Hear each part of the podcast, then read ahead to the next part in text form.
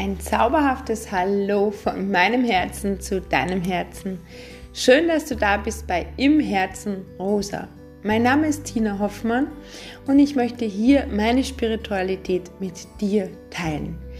Hier warten auf dich spirituelle Gespräche, Erfahrungen, die ich dir gerne weitergeben möchte, Meditationen, Rituale und Geschichten für klein und groß.